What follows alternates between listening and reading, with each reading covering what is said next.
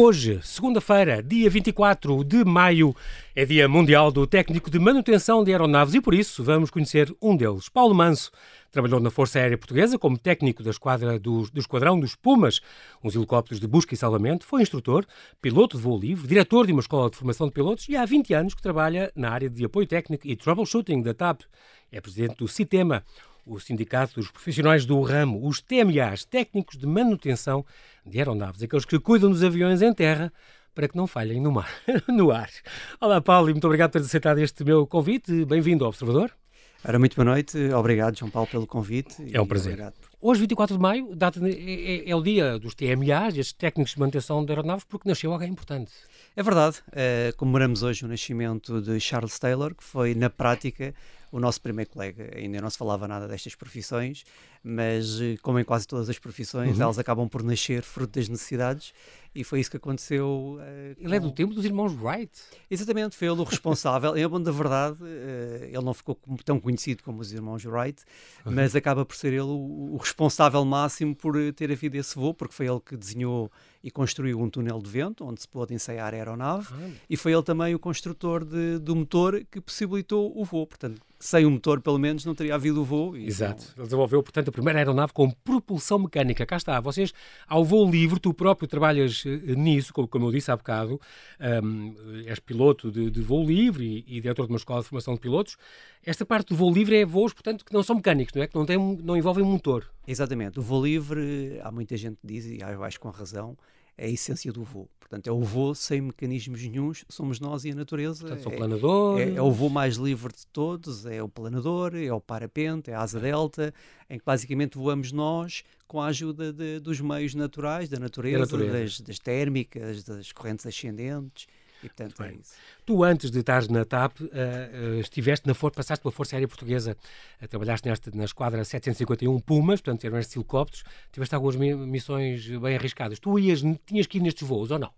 não, eu efetivamente, isto foi, foi um bocadinho um sonho de de menino, de vir a uhum. ser uhum. técnico de manutenção de aeronaves, eh, e portanto, na altura, a possibilidade que existia para ingressar nesta profissão era concorrer à Força Aérea como voluntário, fazer os testes, fazer os cursos, e depois tive a sorte de pertencer à, à esquadra de espumas de busca e salvamento.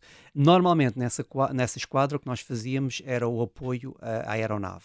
Portanto, uhum. raramente tínhamos que ir em missões de voo, só quando efetivamente havia, por exemplo, buscas no mar, é que nós efetivamente também íamos a bordo para conseguir, de alguma maneira, pesquisar a nível do mar, uh, se encontrávamos as pessoas. No era mais, bote, do, era mais dois olhos que era mais um par eram úteis, exatamente. exatamente. Na segunda-feira, faz 30 anos que tu saíste da Força Aérea, segunda-feira que vem, e três dias depois estavas na TAP. Realmente não houve desemprego no teu tempo, nesta altura, era fácil. Entraste na TAP logo a seguir, onde já estás também, vai, vai fazer, portanto, 20 anos. É impressionante. Uh, eh, 30 anos, exatamente.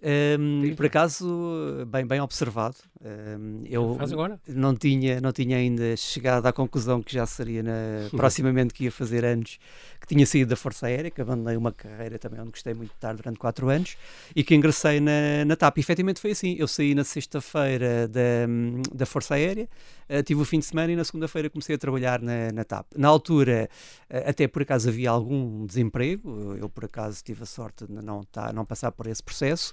Uh, agora, estamos num momento em que, efetivamente, pois. nomeadamente na nossa, na nossa profissão, na nossa área de negócios... Agora não é assim, exemplo para nada, não é? Não. Uh, temos aqui uma pandemia que veio virar a vida de avesso a muitas pessoas, uh, nomeadamente a nós também, não é? Porque, efetivamente, claro. o setor aéreo foi dos mais afetados a nível mundial, uhum. conjuntamente com o turismo, e nós também não passámos incómodos a essa situação. Claro. Um, tu foste, entretanto, estiveste envolvido neste, num projeto FAF, neste Força Aérea Francesa, no fundo ao serviço da TAP, não é? Foi um acordo acordo ou um, uma colaboração, um apoio que deram. Um, e então prestaste assistência a uma série de Airbus, estes A340 uh, militares uh, franceses. Tu tens uma licença TMA, portanto, técnico de manutenção de aeronaves, Tipo, isto é como as cartas, que é carta de tipo B, tipo A, tipo pesados, tipo não sei o quê. Tu tens B1, que é eletromecânico, B2, eletroaviónico. Qual é a diferença disto? Exatamente. Nós, existem dois grandes tipos de, de, de técnicos de manutenção. Uns que tratam da parte mecânica, digamos assim, uhum. da parte de motores e tudo o que sejam uh, equipamentos mais mecânicos, e existem uns outros que estão ligados mais à área de eletrónica e que uhum. tratam da área dos instrumentos de voo, das comunicações, da navegação. Uh, e há alguns que têm as duas valências, é o que é o meu caso, que faço B1 e B2, e nos casos eletromecânica e Sobretudo, os, os Airbus para ti não têm absolutamente segredo nenhum. Desde o A310, 340, 330 e tal, só talvez o 380 é que tu não domines. O 380, efetivamente, não, não dominamos porque a TAP não, não, não comprou. Só havia cá um da iFly e esse teve, já teve que ir, não era em Lisboa que estava, era em Beja, mas teve que nos largar eh, exatamente. em março. Até porque, exatamente, até porque este é um, é um tipo de avião que neste momento não se afigura como um avião viável. Aliás, está a ser abandonado pela maior parte das companhias aéreas. Emirates e tudo? Sim, sim, sim, sim. Foi um, foi um mas avião. Depois de, depois de, mas não é quando fazem um avião destes, aqueles com dois andares, pode levar 400 pessoas não, não, não há estudos de mercado. Se calhar não estavam à espera que o setor descesse. Exatamente. Há estudos de mercado, okay. como é óbvio, é um projeto que envolve claro. muitos milhões, largos milhões claro. de euros só, só de estudo e depois há a produção e, tudo mais. e tem que haver uma, uma fabricação larga de aviões para conseguir, de alguma maneira, justificar o investimento e rentabilizar Exato. o investimento.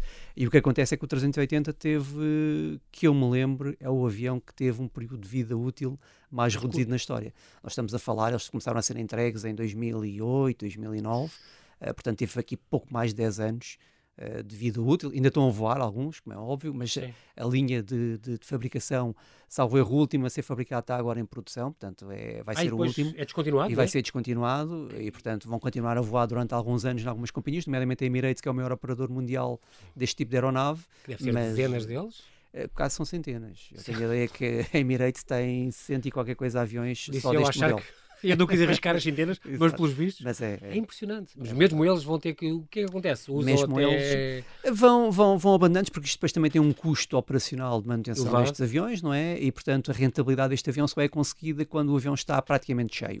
Uh, e hoje em dia é, é preferível ter aviões mais pequenos possibilita-se de oferecer mais voos aos clientes, em vez de ter um voo por dia para determinado destino, temos três ou quatro, uhum. conseguimos levar um, o mesmo número de, de, passageiros, só com um horário diferente que dá a possibilidade das pessoas escolherem. Uma pergunta ecológica, Paulo. A nível de ecologia e pegadas e aquelas coisas uh, da Terra, um Airbus é muito mais pesado que qualquer outro, ou até é. está feito com sei lá, fibras de carbono e coisas que é mais económico, mais não sei o quê, e pode, não, pode não. valer a pena. Ou seja, não, uh, efetivamente é um avião uh, que, devido à dimensão, Sim. não era um avião que, até em termos de economia de, de, de, combustível e tudo mais, fosse uma referência no mercado.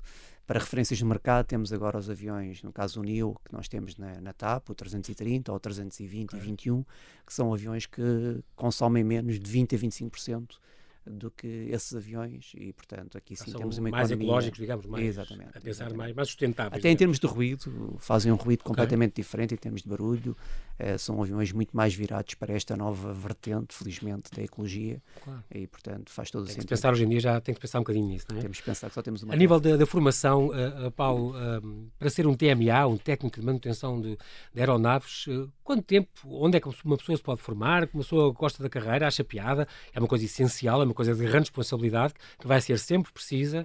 quais são os requisitos que a pessoa tem que ter, que curso é que tem que tirar? Eu já ouvi dizer que no mínimo 10 anos, preparem-se para no mínimo 10 anos de estudo, Uh, e para ser um técnico como deve ser, aqueles que dão o release, como vocês dizem, uh, a um avião para poder descolar. Uh, como é que é a Exatamente. O, o, em termos de estudo, até diria mais. Em termos de estudo, um, um bom TMA tem que passar uma vida inteira a estudar porque nós temos num avião cerca de 45 sistemas completamente diferentes, desde o ar-condicionado, passando de comunicações, navegação, combustível, motores, por aí fora. Portanto, temos que estar permanentemente a estudar para conseguir estar update em relação a toda a informação. Ah. Mas a formação, uh, depois da formação base, formação escolar, digamos assim, as pessoas quando ingressam numa escola têm que fazer dois anos de formação, Uh, e depois desses dois anos têm cerca de mais dois anos para, pedir, para poder averbar a formação, nomeadamente para ter a licença, e depois são mínimo, mínimo mais seis anos, até por fazer dez anos, de, de, de, de, formação, de on-job,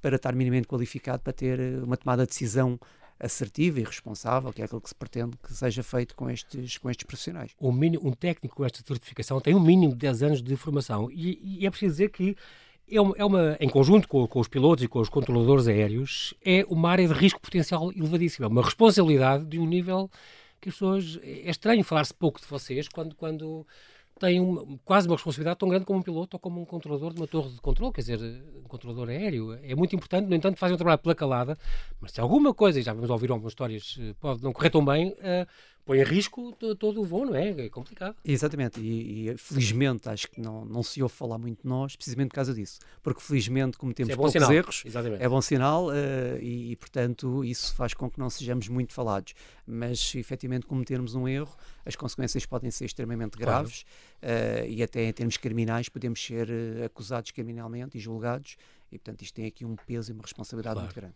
crescida. Sim, senhora. Neste momento são 8 e meia, por isso, Paulo, vamos fazer aqui um brevíssimo intervalo. Já voltamos, até já.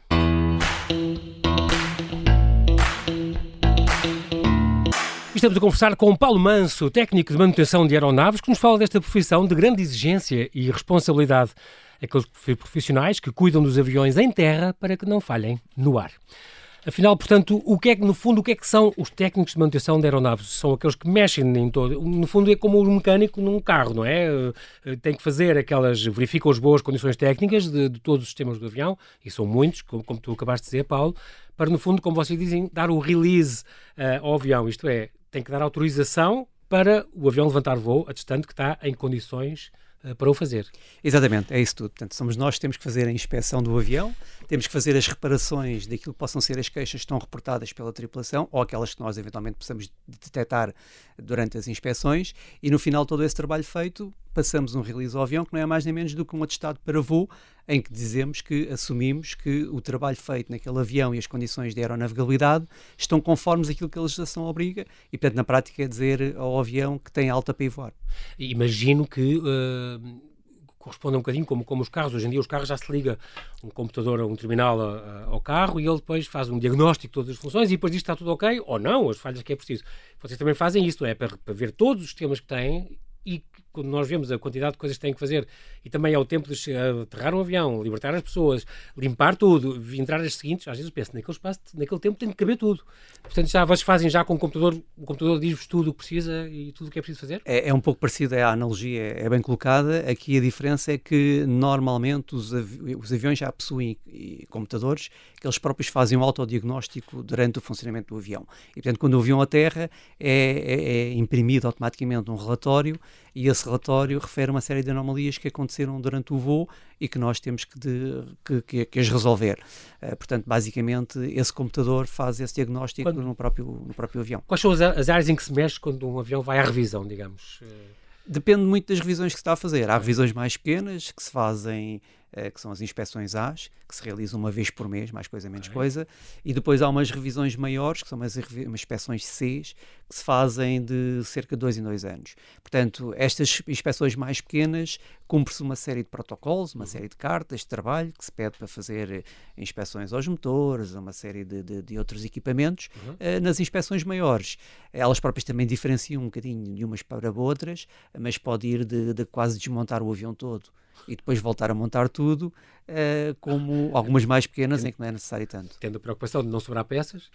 É verdade, a primeira vez que, que, que, que entrei num hangar aqui na TAP uh, e fui começar a, comecei a trabalhar nessa área de, das inspeções de maiores, eh, eu também quando vi o avião no estado em que estava, pensei cá para mim, isto nunca mais vai sair daqui, isto nunca mais vai voar, porque está completamente desmontado e nunca mais vamos conseguir encontrar as peças se, todas se para montar. Um colega não formado a montar, ficava um iate. ah, assim. sim, ou ficavam, ou ficavam dois aviões.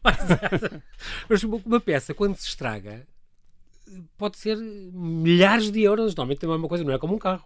Uma peça quando estraga em aviação, eh, no mínimo estamos a falar de milhares de euros é que podem ir facilmente às centenas de milhares de euros. Portanto, não, um parafuso, por mais simples que seja, custa facilmente 500, 600 euros. Qual é o nível de expertise, de precisão que é necessário ter para trabalhar numa indústria que opera simultaneamente com peças de grande volume. Estou-me a lembrar do o comandante Alvino Faria falou cá uma vez numa aterragem numa ilha, não sei onde, um motor inteiro teve que ser substituído, portanto, com, com todo o nível de, de, trabalho e de tempo que isso demorou.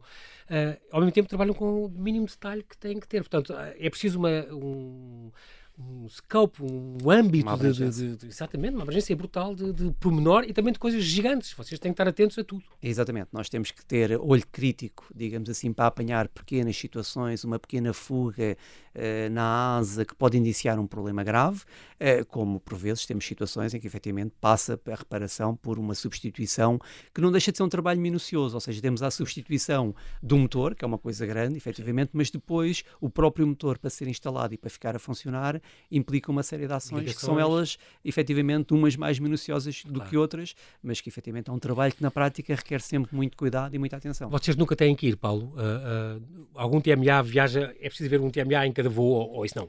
É, isso, o vosso trabalho é sempre em terra? Atualmente, uh, naquilo que é a construção dos aviões, o nosso papel, que há uns anos era feito e que se chamava de Flight Engineer, que andava sempre um técnico a bordo. de voo, sim. Exatamente. Hoje em dia uh, é substituído em grande parte por, por computadores. Não quer dizer que haja projetos, nomeadamente já falámos aqui no projeto da Força Aérea Francesa, que devido à especificidade que tinha, uh, eles para operarem, até porque operavam para aeroportos onde não havia facilmente assistência, se alguma coisa corresse menos bem, implicava que, to, que em cada voo houvesse pelo menos um de nós a bordo. E, portanto, aí nesse, nesse projeto, nomeadamente, estávamos sempre a bordo e a acompanhar os aviões. Quantos é que há? Nos últimos anos, não é exemplo, e neste último ano, então, não é mesmo exemplo. Eu sei que mais de 100 profissionais abandonaram a TAP uh, por causa de condições contratuais. Este, o tempo da pandemia também não foi, foi até uma, é uma má altura. O timing não, não é famoso por causa disso. Uh, mas vocês já chegaram a ser 900 ou 1000.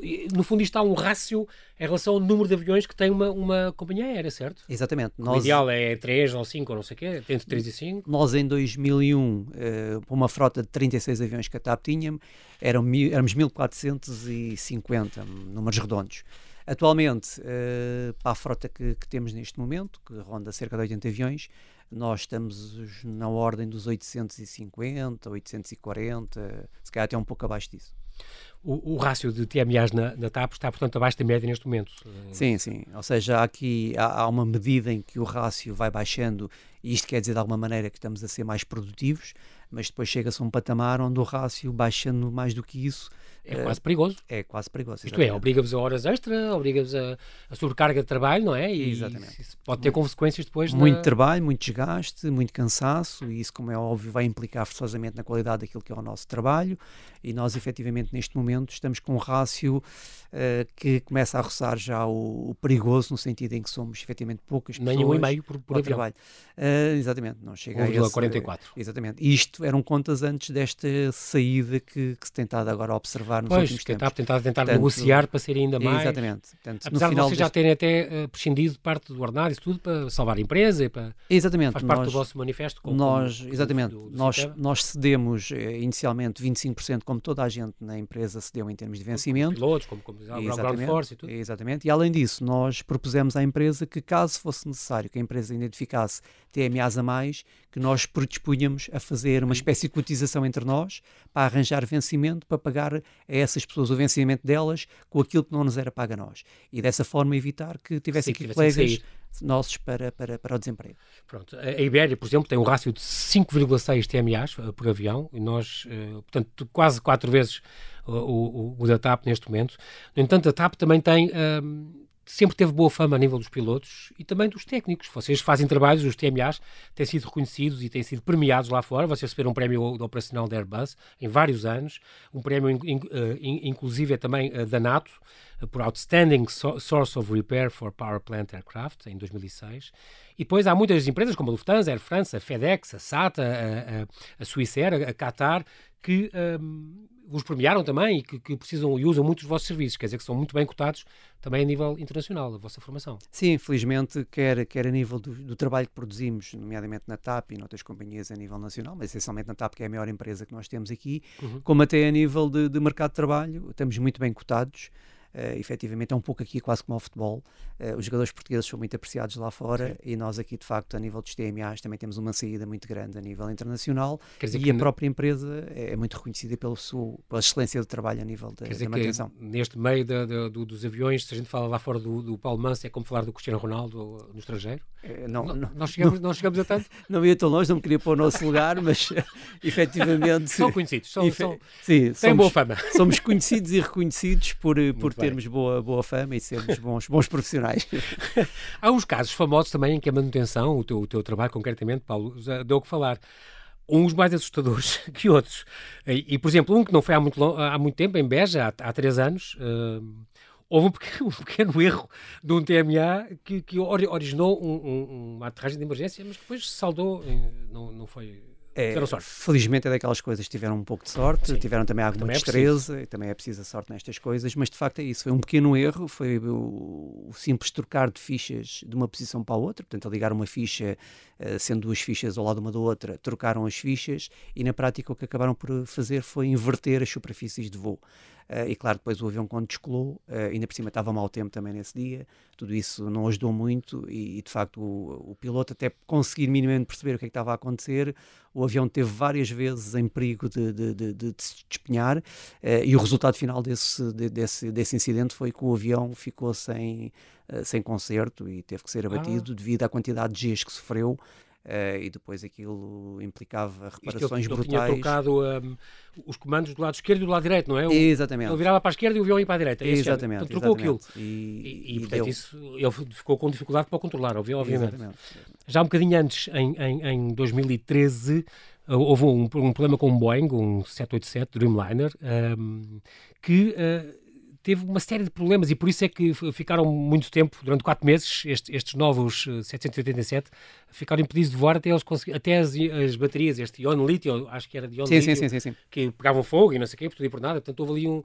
O verão foi um grande sucesso, foi lançado, grande lançamento, e depois começaram a ter problemas, problemas, problemas, e eles então decidiram arrumar tudo durante quatro meses, ninguém levantou naqueles aviões até tudo ser reparado, e foi. E, e, foi, e nesse, nesse avião houve de facto esse problema, mais um problema conceptual, conceptual e, e a nível da, da, das baterias, mas houve de facto também um problema grave por, por trás de tudo isso, que foi um, nas guerras comerciais que vão existindo a nível das companhias aéreas, é? Porque os modelos à medida que vão saindo vão, vão, vão acabar por, por ser uh, mais apetecíveis para, para, para, para as companhias aéreas, e portanto há ali uma pequena guerra de lançamentos, e tentou-se e fez aí, quebrou-se uma série de barreiras no, no desenvolvimento desse avião e inclusivamente na fabricação. Portanto, contratou-se pessoas que não eram devidamente qualificadas, uh, houve muita pressão e ambiente, enfim, menos propício a uma companhia de aviação, o que fez esconder alguns erros. Muita concorrência, uh, muitas metas exatamente, passou-se e, e ultrapassou-se muitas metas e muitas, muitos patamares. Rápido mais. Rápido mais. E, o resultado disso tudo foi que a Boeing passou por muito maus lençóis. Verdade. Aliás, ainda agora As está a passar devido ao, ao 737 uh, e foi de facto fruto de, de, de tudo isso e, e até da, da, forma como, como se encarou o trabalho uh, nesta área, porque efetivamente tem que ser feito tudo com muito rigor, com muita claro. calma. Com este muito, problema do 737 agora é o, que, é o quê, Paulo? O problema do 737 é uma coisa que tem a ver com a concepção do avião, porque na prática este 737 MAX, como se chama, não, de, não deixa de ser um 737 que foi desenhado 50, 60 anos atrás, portanto é um avião Sim. que já tem uma longevidade muito grande e que agora levou uns Mas motores é um... novos. Sim. Os motores novos, essencialmente, o que é que têm? São motores que têm uma dimensão e um peso muito maior uh, do que os anteriores. E, portanto, são e estes motores. Não foi reforçada, e, não foi? e é um avião, não, é um avião que tem a asa relativamente mais baixa e o trem mais baixo do que o Airbus, por exemplo. Hum. E não dá para acomodar o, o motor da forma como deveria ser hum. acomodado. E então o que eles fizeram foi chegar um bocadinho o motor mais para a frente. O que é que isto dá origem? Dá origem que em situações, de, nomeadamente de potência, a tendência do motor é fazer com que o nariz do avião suba. Porque tem um, altera ali o centro de gravidade do avião e, portanto, acaba por ter essas ah. implicações. E isso implica que o avião tenha um mecanismo, um computador, que, que obriga a pôr o nariz em baixo para equilibrar esta okay. situação. Qual é o problema? O problema é que este sistema não foi devidamente está. testado, não é? Porque isto tem que ser testado durante muitas horas até se comprovar que está tudo claro. completamente a funcionar bem. E devido a um erro de software que este sistema tinha, de vez em quando o avião punha o nariz em baixo sem que houvesse necessidade para isso. Ah. E pôr o nariz em baixo durante muito tempo resulta naquilo que acabou por resultar, que é um encontro imediato com a Terra, e portanto os aviões despenharam-se. Nariz em baixo, devido, só me lembro do Concorde, mas devido a essa situação. Uh, também aconteceu uh, um, um, caso mais dramático, em, em 20 de agosto de 2008, em, em Madrid, em Barajas, o avião da Spanair, que, que, que, que 5022, entre Madrid e a Grande Canária, 166 passageiros, houve alguns sobreviventes, 19 sobreviventes, mas foi um passageiro, um erro também cometido por um técnico nessa altura, um, durante o despacho do, de uma anomalia, que depois acabou por, por um acidente que foi tão grave que acabou por ditar o fim da Spanair, acabou aí. Exatamente. Esta, esta, esta... Exatamente. Isso resultou efetivamente de uma, de uma, de uma situação de anomalia no pré-flight, portanto o avião estava preparado para sair e entretanto surgiu uma anomalia. Essa anomalia tinha despacho de MEL. MEL é um livro que existe a bordo em que diz, consoante a anomalia, se o avião pode ser despachado okay. ou se tem que ser mesmo reparada aquela anomalia. Aquela anomalia dava para despachar o avião, portanto não era obrigatório que fosse, fosse reparada na altura. Este avião, aliás, já vinha de Barcelona, tinha feito escala em Madrid e agora para a Grande Canária, não é? Exatamente. E depois à noite, quando regressasse, provavelmente iriam ter tempo para reparar a anomalia. Portanto, até aqui tudo bem. O problema é que esta, esta despacho de mel obrigava a ter um procedimento que era tirar um circuito breaker. Era um bocadinho como desligar um disjuntor lá de casa sim, sim. para evitar que tivesse, exatamente, tivesse a ser alimentado aquele sistema que estava inoperativo. E o colega TMA que teve a fazer esse despacho, devido a um erro paralaxe, acabou por tirar o circuito breaker, o disjuntor, de um outro sistema, que era um sistema que serve para avisar os pilotos quando estão a entrar em perda, ou seja, quando o avião está a ficar numa situação limite que aerodinamicamente deixa de voar e cai. E portanto isso foi ah, feito, ah, ninguém, ninguém notou, o avião a seguir descolou, uh, era uma situação em que estava demasiado, uma temperatura demasiado alta em é? Madrid, né? porque Madrid também no ah, verão é normal. Continental, exato. Exatamente, ali no centro da, da, da, Península Ibérica, e portanto devido a essas condições meteorológicas o ar também fica menos denso e portanto é mais fácil entrar-se em situações de perda. Uh, e o avião como tinha o sistema que avisa aos pilotos que estava a entrar em perda desativado, os pilotos não nunca avisou, se aperceberam que estavam a entrar em perda e puseram o avião em perda e o avião acabou por cair, despenhar-se. Uh, e o resultado foi esse que. O Concorde teve aquele, uh, esta triste história, este avião maravilhoso, que andou entre 76 e 2003 um, e que atingia estes Mach 2,04, uma coisa extraordinária. Eu vi um ou dois a voar. Um, e então aconteceu este, este, este, este, em julho, 25 de julho, ao sair de Paris para, para Nova York.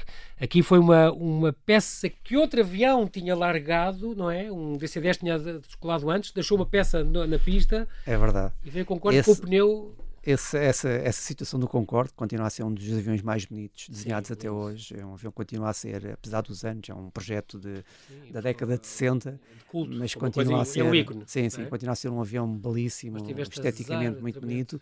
Um avião que nunca teve um, um acidente é que se possa chamar acidente, portanto, Sim. tenha tido uma, uma folha de serviços impecável, Limpa. imaculada, uh, e por culpa não dele, mas de uma outra aeronave que tinha descolado antes e que tinha deixado de cair uma peça para a pista de, de, de descolagem, a seguir o avião, quando foi fazer a descolagem, passou por cima, com o pneu passou por cima dessa peça, esse pneu foi projetado para, para o depósito, os, os depósitos de combustível dos aviões ficam asas, é? tipicamente nas asas, Sim. exatamente, e portanto essa peça de metal, ao ser projetada à velocidade enorme e à, e à força centrífuga que o, que, que o, pneu tinha e que projetou aquela peça, furou o depósito de combustível, uma foi uma bala autêntica, é, furou o depósito de combustível, o depósito de combustível começou a perder combustível, as tubeiras de escape que estão a uma temperatura altíssima, 900, mil e tal graus por vezes, e nomeadamente neste avião, uh, estavam logo atrás, portanto aquilo pegou fogo e pronto, e o resultado foi o que o que já se sabe.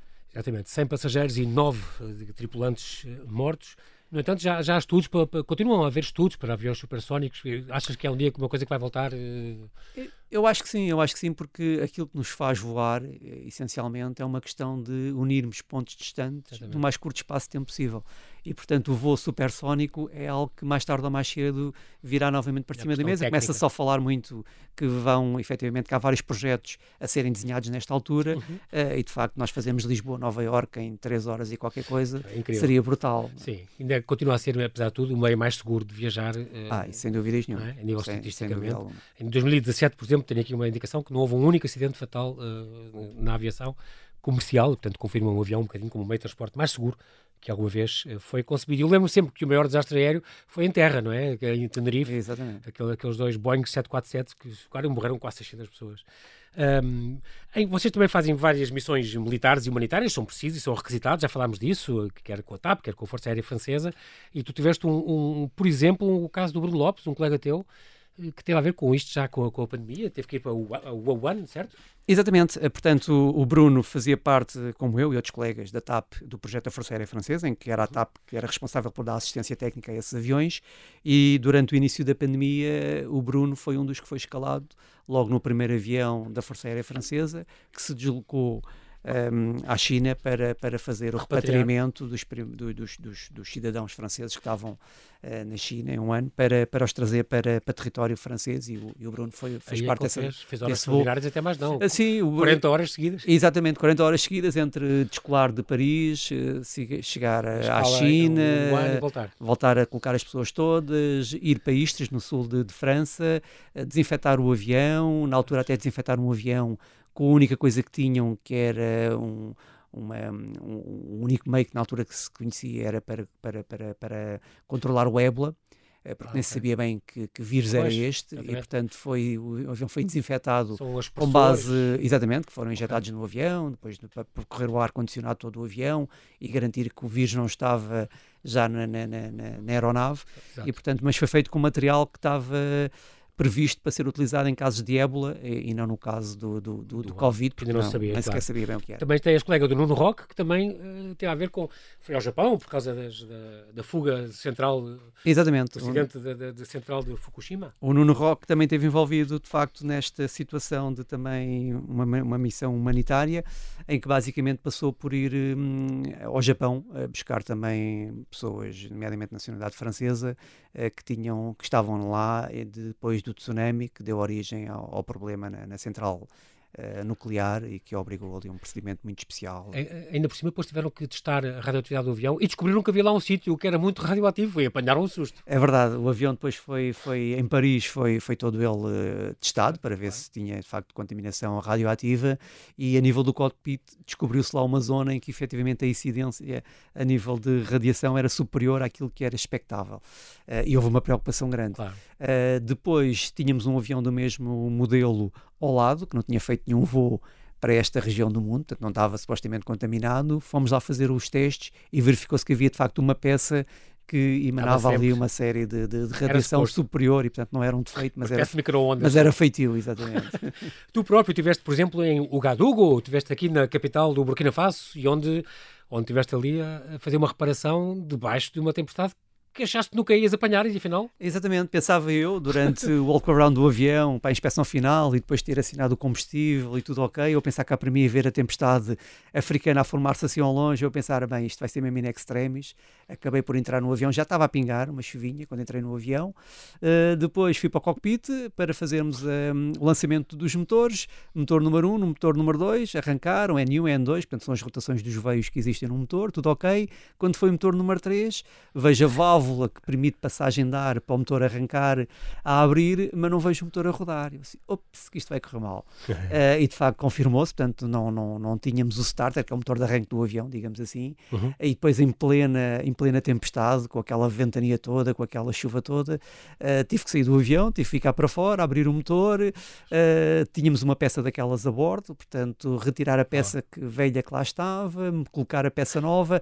Ainda assim conseguimos fazer todo este trabalho em cerca de 40 minutos, o que permitiu não dar atraso nenhum ao avião e regressarmos a Paris eh, são e salvos, digamos com, com assim, segurança. Com, com segurança de vida. E há mais histórias, nós, o nosso tempo já acabou, Paulo, mas tu lembro uma vez na, também na República Centro-Africana ficaste barricado dentro do, do avião uh, porque houve uma revolta popular não ficámos, ficámos reféns a, a população tiros. católica não, não queria deixar uh, partir o avião por causa da, da, dos ataques das milícias muçulmanas estamos a falar em 2013, 2015 por aí.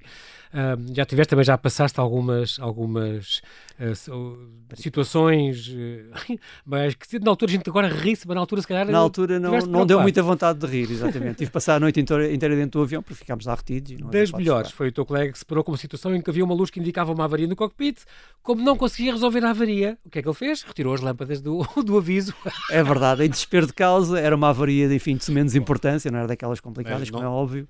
E acabou por ser aí o estratagema utilizado para reparar a avaria, já foi há uns anos valentes. Nem todos fazem isto, é melhor sossegar as pessoas, isto Exatamente. não acontece. Isto é exceção, não é? Exato. E o Paulo não deixaria com certeza, no, no seu turno, não faria uma, uma coisa Ah, isso era, era certo, não. Muito bem, nós não temos tempo para mais. Uh, Paulo, quero-te agradecer muito a tua presença aqui. Uh, já sabes que é bom sempre falar um bocadinho desta profissão que no fundo é tão oculta, é tão, é tão escondida, mas é tão importante, como fartámos de falar disso, uh, para, para, o sucesso des, destes voos e vejo agora devagarinho começamos a voltar a viajar e a, e a voar, é, é, muito importante e para, este, para, todo este teu setor que também está a atravessar uma, uma altura muito, muito complicada, uh, oxalá continuem concentrados a, desempenhar sem falhas esta vossa, esta vossa missão pela segurança de todos e consigam angariar mais profissionais, que é uma profissão muito importante e agora cada vez isto vai levantar, tenho, tenho esperança que sim. Tu também tens, que eu sei. Sim, sim. E portanto, resta dizer para que, que te mantenhas seguro e que nos mantenhas seguros também. Faremos isso, é essa a nossa, a nossa missão primordial, é essa, garantir a segurança do voo e também agradecer aqui, em meu nome e em nome de todos os técnicos de manutenção de aeronaves, a oportunidade de virmos aqui desmistificar e falar um bocadinho da nossa profissão e foi, foi de facto um prazer. Muito obrigado. Muito obrigado, Paulo.